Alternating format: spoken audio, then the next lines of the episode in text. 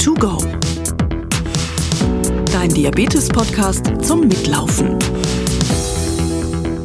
30 Minuten laufen, bewegen und viel Neues erfahren rund um Diabetes.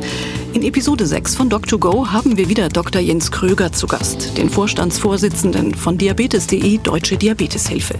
Sein Lauf- und Gesprächspartner ist Ralf Leser aus Zülpich in der Voreifel. Er hat Diabetes Typ 2 und zwar recht früh bekommen, mit 43 schon. Themen in dieser Episode sind also unter anderem, wie erkenne ich bei familiärer Vorbelastung, ob mich das Thema Diabetes betrifft? Welche Voruntersuchungen gibt es? Wie können Angehörige besser mit einbezogen werden? Und vieles mehr. Also, los geht's. Kopfhörer auf, Laufschuhe an und jetzt viel Spaß bei der Bewegung. Hallo Herr Leser. Hallo Herr Dr. Gröger. Schön, dass das mit uns heute klappt. Ja, das freut mich auch sehr. 30 Minuten wollen wir uns ja jetzt bewegen und wir wissen ja, so wenn man 30 Minuten läuft, so wie wir beide es jetzt machen, dann äh, zeigt sich da auch signifikant, dass da einfach auch die Zuckerwerte nach unten gehen. Wo laufen Sie denn? Ich bin ja hier in der Voreifel in der Kölner Bucht wohnhaft und ich laufe jetzt über einen Feldweg ähm, an einem Rapsfeld, an einem späten Rapsfeld vorbei und erreiche jetzt hier den Waldsaum und ähm, habe auch jetzt gleich die erste Steigung, aber im Wald vor mir. Und wir haben wunderbares Wetter. Also das ist hier so ein gemischter, so ein Mischwald, ein paar Birken und ein paar Eichen. Machen Sie das öfters? Laufen Sie da öfters? Ja, gerne, weil wir wohnen einfach, wir wohnen auf einem kleinen Dorf, äh, wirklich direkt am Feld, direkt am Wald. Ich äh, laufe schon mal gerne ähm, oder äh, noch lieber fahre ich Fahrrad. ja, ich laufe momentan durch Wentorf. Wentorf ist, liegt in Schleswig-Holstein in der Nähe von Hamburg-Bergedorf, wo ich die Praxis habe und auch hier kann man wunderbar laufen. Es gibt sehr viele freie Wege und äh, das macht immer wieder Spaß, sich hier zu bewegen. Bewegung und Ernährung sind ja so eine Grundlage beim Typ 2 Diabetes. Herr Leser. Und im Vorgespräch haben Sie mir erzählt, dass Ihre beiden Eltern ja auch Typ-2-Diabetes hatten. Und äh, genau. Aber es hat dann doch gedauert, bis Sie die Diagnose gestellt bekommen haben, oder? Ja, eigentlich im Nachgang frage ich mich immer wieder, wieso ist es mir vorher nicht aufgefallen oder, oder meinen damals behandelnden Ärzten. Ähm, es, ich bin jetzt 51 und weiß es seit 2012, seit Mai, das weiß ich noch. Das war aber auch ähm, eigentlich Zufall. Ich habe damals die Stelle gewechselt, musste zum Betriebsarzt und der hat mir dann den dringenden Tipp gegeben, mich mal auf Diabetes untersuchen zu lassen. Und siehe da, ich hatte es und ähm, im Nachgang haben sich auch viele Sachen erklärt, wie verstärktes Durstgefühl. Und äh, ja, seit acht Jahren weiß ich es und war zuerst mal geschockt. Also, obwohl Sie ja von Ihren Eltern wahrscheinlich schon so ein bisschen was mitbekommen haben, auch hinsichtlich der Erkrankung, waren trotzdem, obwohl Sie die klassischen Symptome hatten, ist, sind Sie nicht drüber gestolpert, ne? Nee, wirklich nicht. Äh, ich muss auch ehrlich sagen, im Nachgang frage ich mich, oder fragt man sich ja vielleicht immer, aber ich auf jeden Fall, warum habe ich es nicht gemerkt? Ja. Ähm, weil eigentlich ist es klar. Ich will das mal so formulieren. Ähm, damals war auch eine unruhige Zeit in meinem Leben, beruflicher Umbruch. Ja, ich habe mir da einfach keine Gedanken drum gemacht. Es war einfach nicht auf meinem Schirm. Es war einfach ausgeblendet, ne? Ja, so ist es. Nun ist ja, als Sie die Diagnose erfahren haben, haben Sie gesagt, das war erstmal ein Schock.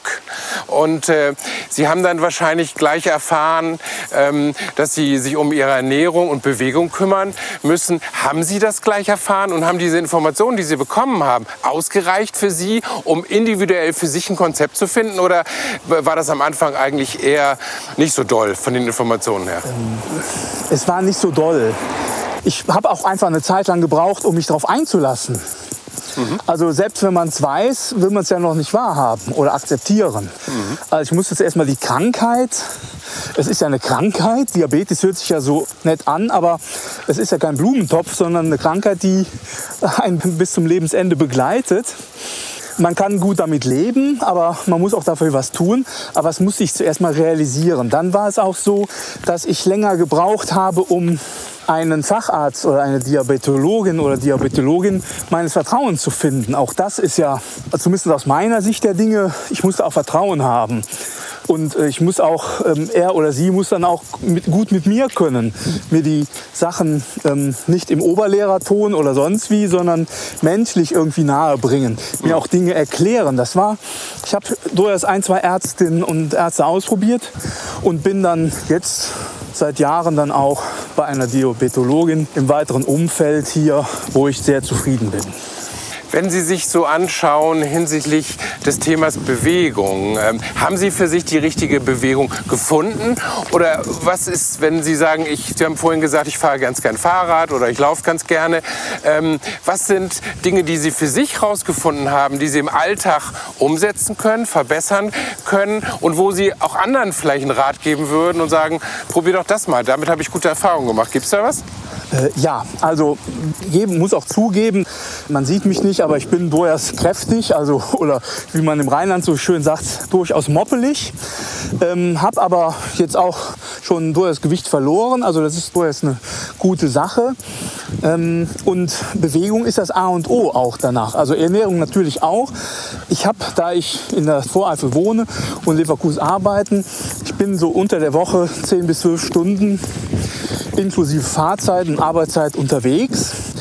Und da kann ich, da ist natürlich dann auch immer schwierig, noch irgendwie mal fünf Kilometer zu gehen oder 20 Kilometer mit dem Rad zu fahren.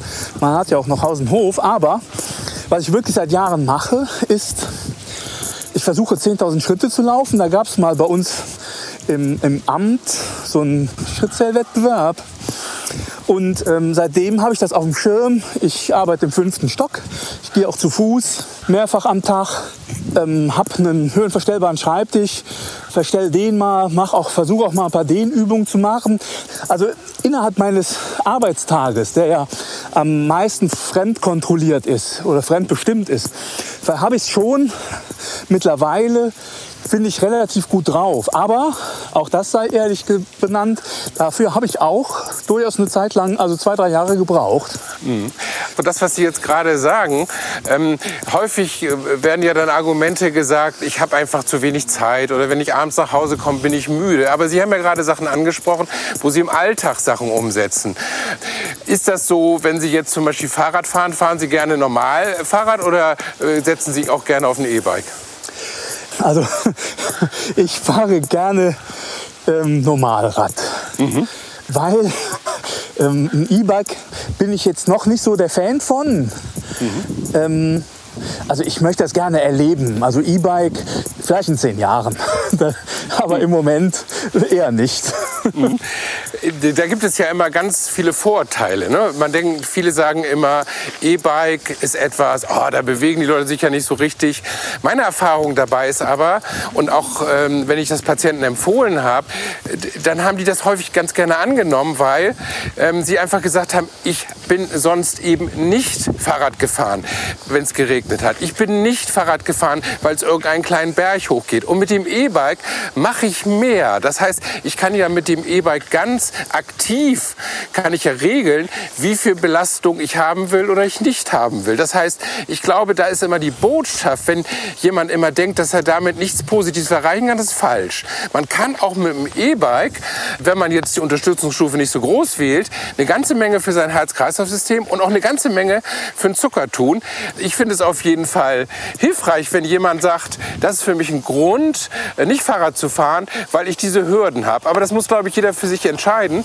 Äh, und wenn jemand sagt, ich ähm, habe mal vor Jahren ähm, E-Bike fahren kennengelernt und ich habe das mittlerweile für mich einfach als Fahrradfahren aufgenommen, weil ich damit einfach viel mehr Fahrrad fahre, als ich es jemals vorher getan habe. Also es ist eine individuelle Entscheidung, aber die Botschaft ist, glaube ich, grundsätzlich, man muss individuelle Möglichkeiten für sich finden, wo man sich wohlfühlt. Ne?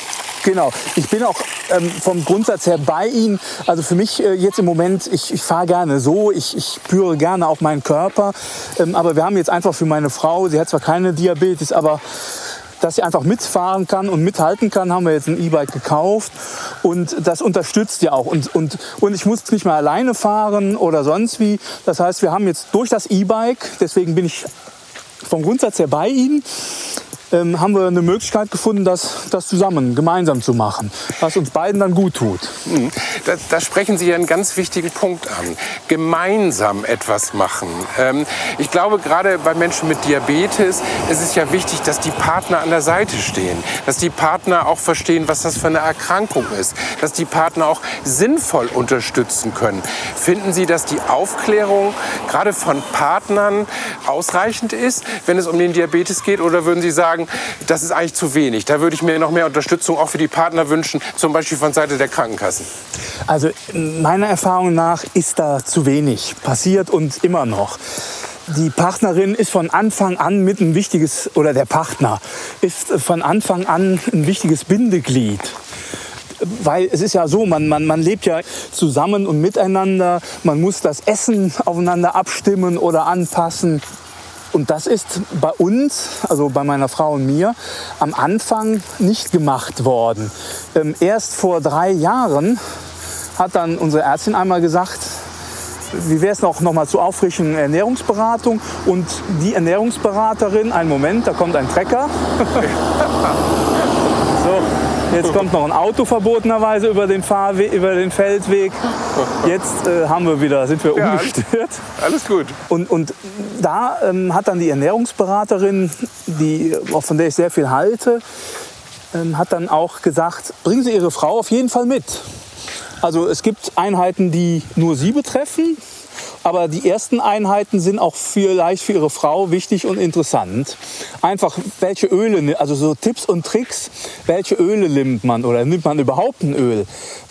Wie, wie kocht man ballaststofffrei? Wie, wie, vermeidet man Zucker? Welche Zuckerersatzmöglichkeiten gibt es für Backen? Ähm, also ich esse gerne Kuchen zum Beispiel.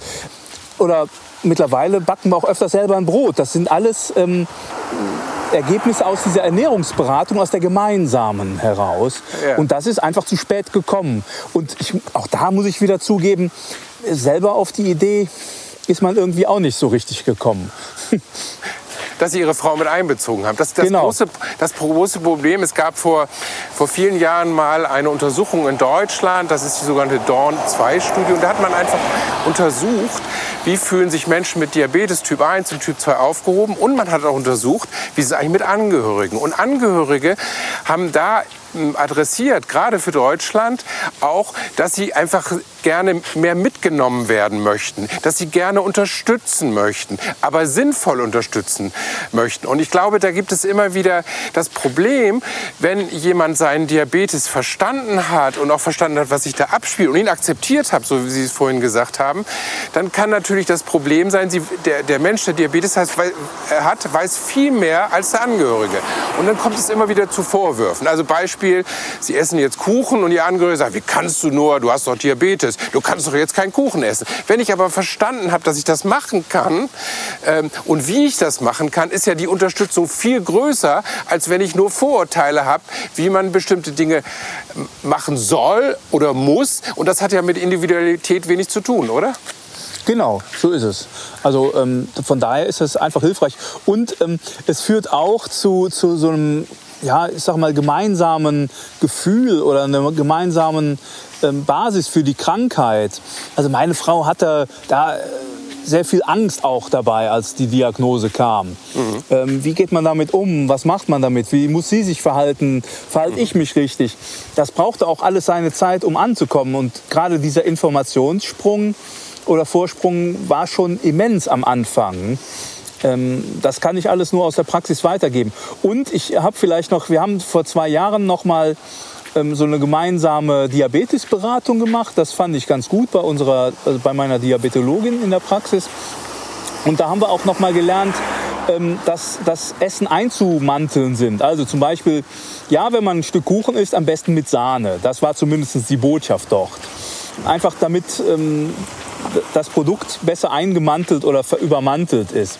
Und eine lustige Szene war eigentlich, ähm, wir sind äh, nach einer dieser Schulungen dann ähm, in den dortigen Baumarkt gefahren und ähm, haben noch ein paar Sachen gekauft und ähm, haben dann an der ähm, dortigen Imbissbude zwei Polizisten gesehen, die haben sich Fritten ohne Mayo bestellt. Und, haben wir denen, und beide waren in einer ähnlichen Statur wie ich, also kräftig, drückt es mal so aus. Und beiden haben wir dann erklärt, dass sie Mayo drauf tun müssen. Damit es ummantelt ist.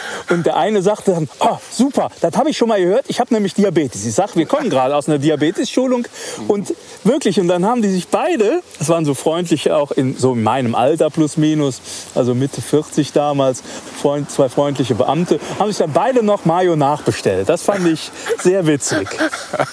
Na, da geht es natürlich darum, dass das Fett einfach die Aufnahme genau. einfach verzögert und dass sie dann nicht so hohe große Spitzen haben. Nach dem Essen auf Dauer kann das natürlich bei größeren Mengen wieder ein Kalorienproblem sein. Nicht? Aber, äh, aber grundsätzlich ist das, was Sie mit Ummantelung, finde ich eine schöne, schöne, schöne Beschreibung. Äh, gut, wenn wir schon mal bei der Ernährung sind, ähm, nun gibt es ja immer wieder Empfehlungen, was Ernährung angeht. Und Sie haben gesagt, wovon Sie sehr profitiert haben, war eben auch die Ernährungsberatung. Und Sie haben auch gesagt, am Anfang war das irgendwie ein bisschen wenig. Hm, nun gibt es ja Dinge, die immer empfohlen werden, auch in der Beratung, zum Beispiel Salat und viel Gemüse, wenig Kohlenhydrate. Ist das Ihre Ernährungsform, mit der Sie gut klarkommen? Deutlich nein. Also, es ist so, das ähm, war mir vorher auch nicht bewusst. Ähm, bei der Ernährungsberatung war es so ein bisschen wie mit, ähm, mit einer guten Modeberatung. Also, äh, welcher Typ ist man? Ähm, ich bin eher der knackige Typ habe hab ich rausgefunden dort. Ähm, weil zum Beispiel mit Salat oder so Sachen, die nicht, das ist ja alles sehr, sehr lasch im Mund. Ich will es mal so von Geschmacksnerven her. Also mit so Blätterkost kann ich wenig anfangen. Das muss bei mir, ich muss da reinbeißen können, es muss knacken. Das, da muss ich auch zugeben, ich bin durchaus eingeschränkt in dem, was ich mag. Ähm, habe aber durch die Ernährungsberatung vor drei Jahren einige Dinge hinzugelernt. Ähm, zum Beispiel Zucchini, Radieschen zu essen. Das sind nicht meine Favorites, aber ich esse sie mittlerweile. Also ich habe so sieben Gemüsesorten, die ich seitdem zusätzlich in meinen Speiseplan einarbeiten kann.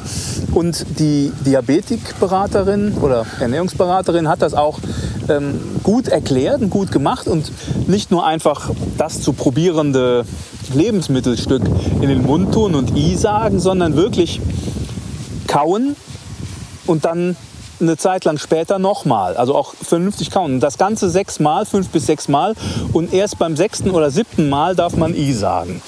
Weil ähm, die, Knospen, die Mundknospen oder Geschmacksknospen müssen sich einfach dran gewöhnen. Können Sie das, das in der Hektik des Alltags umsetzen, Herr Leser? In der Hektik des Alltages nicht, aber Jetzt bin ich ja auch schon ein bisschen reifer und ähm, eine gute Vorbereitung gehört auch zum Essen dazu. Das heißt, man kann die Dinge ja ähm, durchaus ähm, abends vorbereiten oder, oder zwei Tage vorher und mit, mit einer guten Lebensmitteltechnik, also Kühlschrank und sonstigen Sachen, lässt sich da schon was machen. Also ich, ich glaube, ein wahres Leben, ne? bei einem wahren Leben gehört es dazu, dass man auch einen Tag einfach mal das macht, wo man viel Spaß dran hat. Ja? Und ähm, ich glaube, man kann nicht immer 100 Prozent all diese Dinge einhalten, weil dann macht das Leben keinen Spaß und dann besteht man auch nicht in, im Rahmen dieser chronischen Erkrankung. Und äh, jeden Tag sich hundertprozentig darum äh, zu kümmern, das gelingt keinem. Und ich glaube, das muss auch nicht Ziel dessen sein.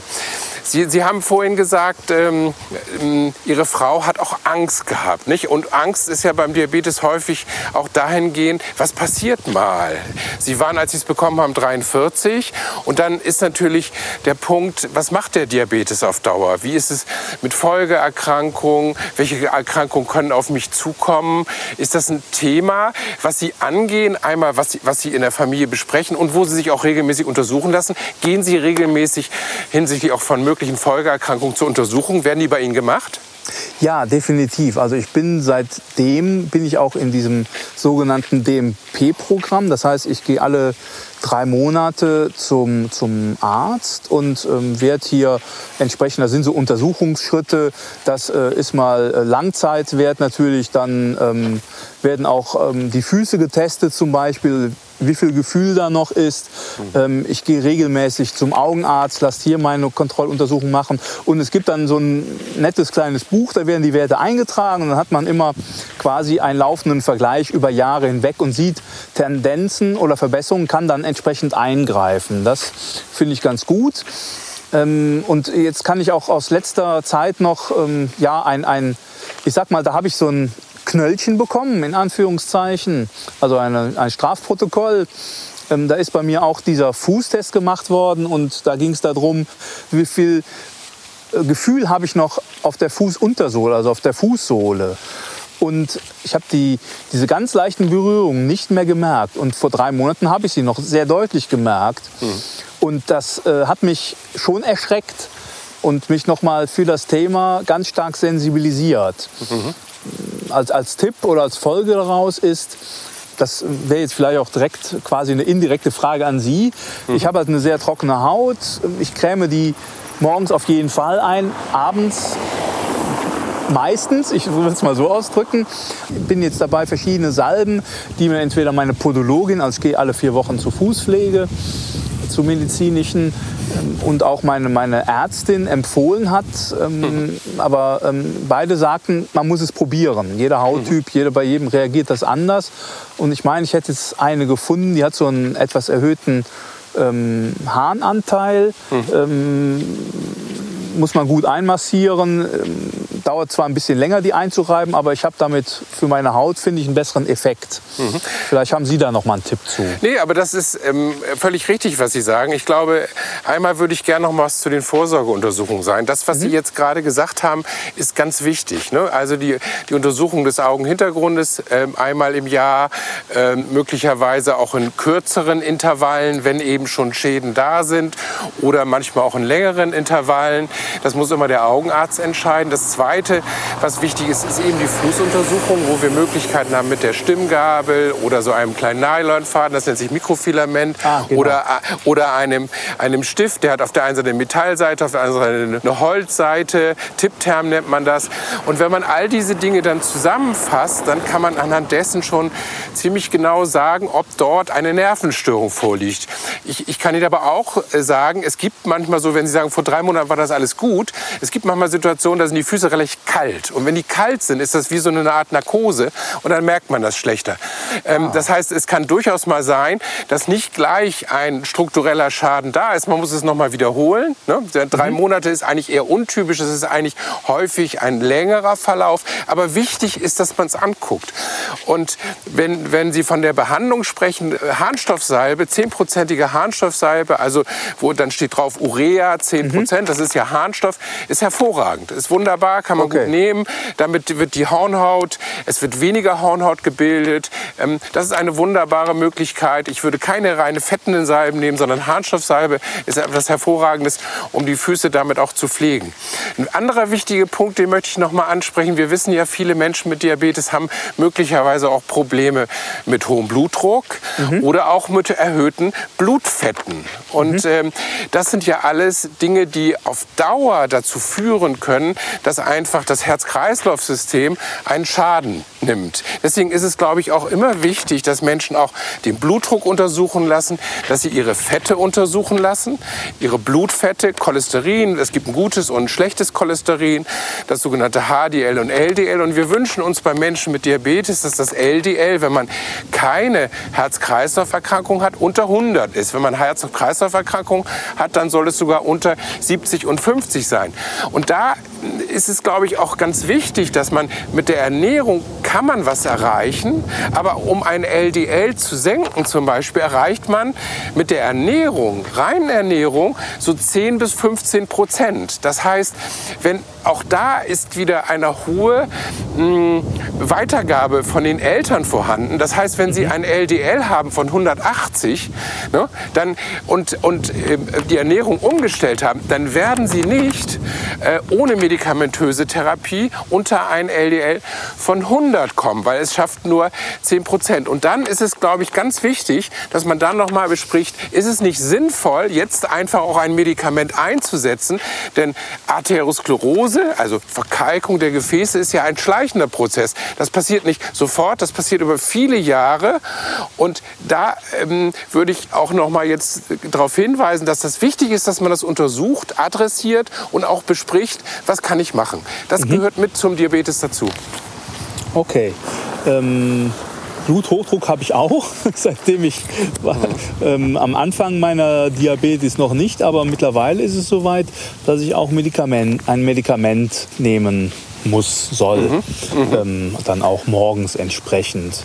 Da auch übrigens noch mal ein Tipp für Hochdruckmedikamente. Ja. Der Blutdruck steigt morgens an. Sie erleben ja häufig beim Diabetes, dass die Zuckerwerte morgens hochgehen. Ne? Genau. Das ist häufig, dass es so langsam ansteigt, dann gibt die Leber Zucker ab, das steigt an. Und der Blutdruck steigt morgens auch an. Und deswegen ist es immer wichtig bei den Blutdrucktabletten, dass man die nimmt, wenn man aufsteht. Ah, Viele okay. Menschen nehmen die erst, wenn sie frühstücken, acht oder, oder um neun. Wichtig ist, dass man sie gleich morgens nimmt, weil, wie gesagt, auch der Blutdruck ansteigt. Herr Leser, was, was sind denn sonst Fragen, die, ähm, wo Sie sagen würden, das würden Sie mich einfach gerne mal fragen, wo Sie eine Unterstützung sich wünschen, wo Sie sagen, Mensch, in Deutschland ähm, sollte man dieses oder jenes noch mal umsetzen. Ähm, ja. Was gibt es da für Wünsche von Ihrer Seite? Also zum einen ähm, überlege ich mir auch, ähm, wie, wie kann ich vielleicht etwas dazu tun, dass ähm, die Menschen die Angst oder die Scheu vor Diabetes verlieren. Mhm. Das ist etwas, was ich mich durchaus frage, weil viele Menschen, ja, da ist so eine gewisse Scheu da. Und, und das fällt mir halt auch immer wieder auf. Und ähm, je älter ich werde, desto mehr da ist, stellt sich mir die Frage, was kann ich als Betroffener tun? Mhm. Ähm, und dann ist natürlich auch so ein bisschen die Frage, ich habe ja einen langen Tag. Was kann ich noch verbessern? Oder gibt es ähm, neue Ansätze? Oder vielleicht, ich sitze zwei Stunden am Tag im Auto. Mhm. Ähm, was kann ich im Auto tun? Also, im Auto müssen Sie sich aufs Autofahren konzentrieren. Da können wir, können wir jetzt nicht über irgendwelche Apps oder äh, so sprechen. Es wird, äh, und das finde ich sehr gut, es wird in Zukunft Apps geben, die einfach im, im Rahmen der Therapie unterstützen können. Und diese Apps sind auch verordnungsfähig oder man kann sie direkt von seinen Krankenkassen einfordern. Da kann ich mir sehr gute Unterstützung vorstellen. Zum Beispiel, wie man besser Bewegung umsetzen kann, wie man besser Ernährungskonzepte umsetzen kann. Das ist, glaube ich, eine Botschaft. Das Zweite ist, hm, natürlich ist es klasse, wenn man Fahrrad fährt. Natürlich ist es klasse, wenn man läuft. Ich bin großer Fan vom Tanzen. Ich finde Tanzen super. Mhm. Als, als Bewegungsmöglichkeit super. Ich glaube, Männer müssen irgendwie mal, äh, häufig äh, gibt es ja Stress. Ne? Ja, ja miteinander tanzen und so und dann wirft der eine dem anderen vor, dass er das nicht richtig macht oder wie auch genau. immer.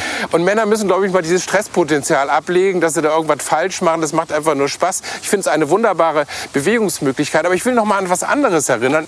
Es ist ja auch so, wenn ich zum Beispiel abends vorm Fernseher sitze oder so und ich mache bestimmte Dinge. Ich kann zum Beispiel mit dem Standfahrrad mich bewegen oder ich kann Kraftübungen machen. Auch das hilft ja, mhm. dass der Zucker leichter in die Zellen reinkommt.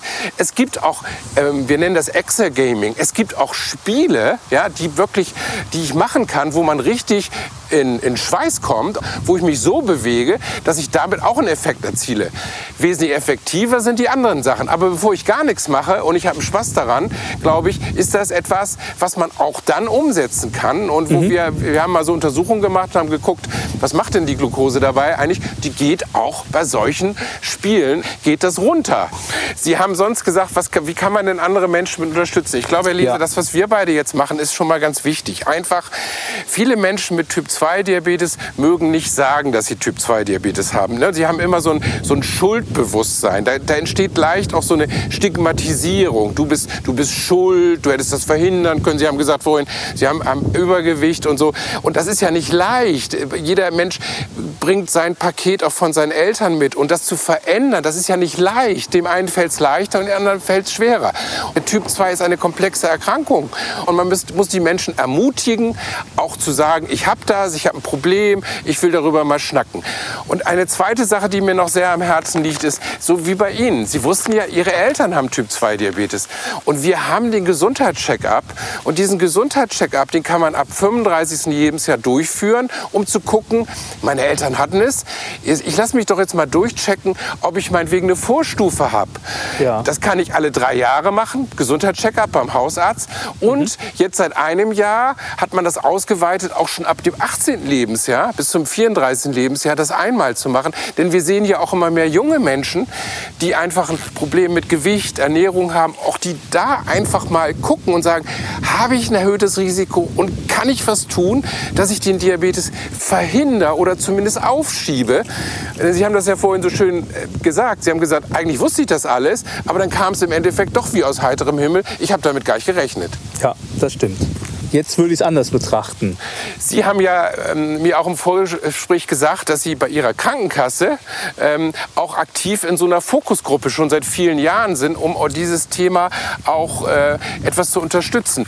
Äh, ist das sehr hilfreich für Sie auch gewesen? Und was wünschen Sie sich denn von Ihrer Krankenkasse? Sie sind bei der IKK Klassik, ne? Genau, genau, korrekt. Ja, also es war für mich hilfreich, einfach da auch noch mal den Austausch mit, mit anderen Betroffenen zu hören, wie es denen ergeht, wie, wie die damit im Leben klarkommen. Und was ich mir von der Krankenkasse einfach wünschen würde, wäre, dass man hier vielleicht, ähm, ich habe eben kurz berichtet, dass ich länger, lange gebraucht habe, um einen für mich einen Arzt oder eine Fachärztin zu finden, wo ich mit kann. Lassen Sie mich das deutlich sagen. Ich finde, hier gehören Schwerpunktpraxen wären, fände ich wichtig. Mhm. Weil nicht jeder Hausarzt ist Diabetesfacharzt.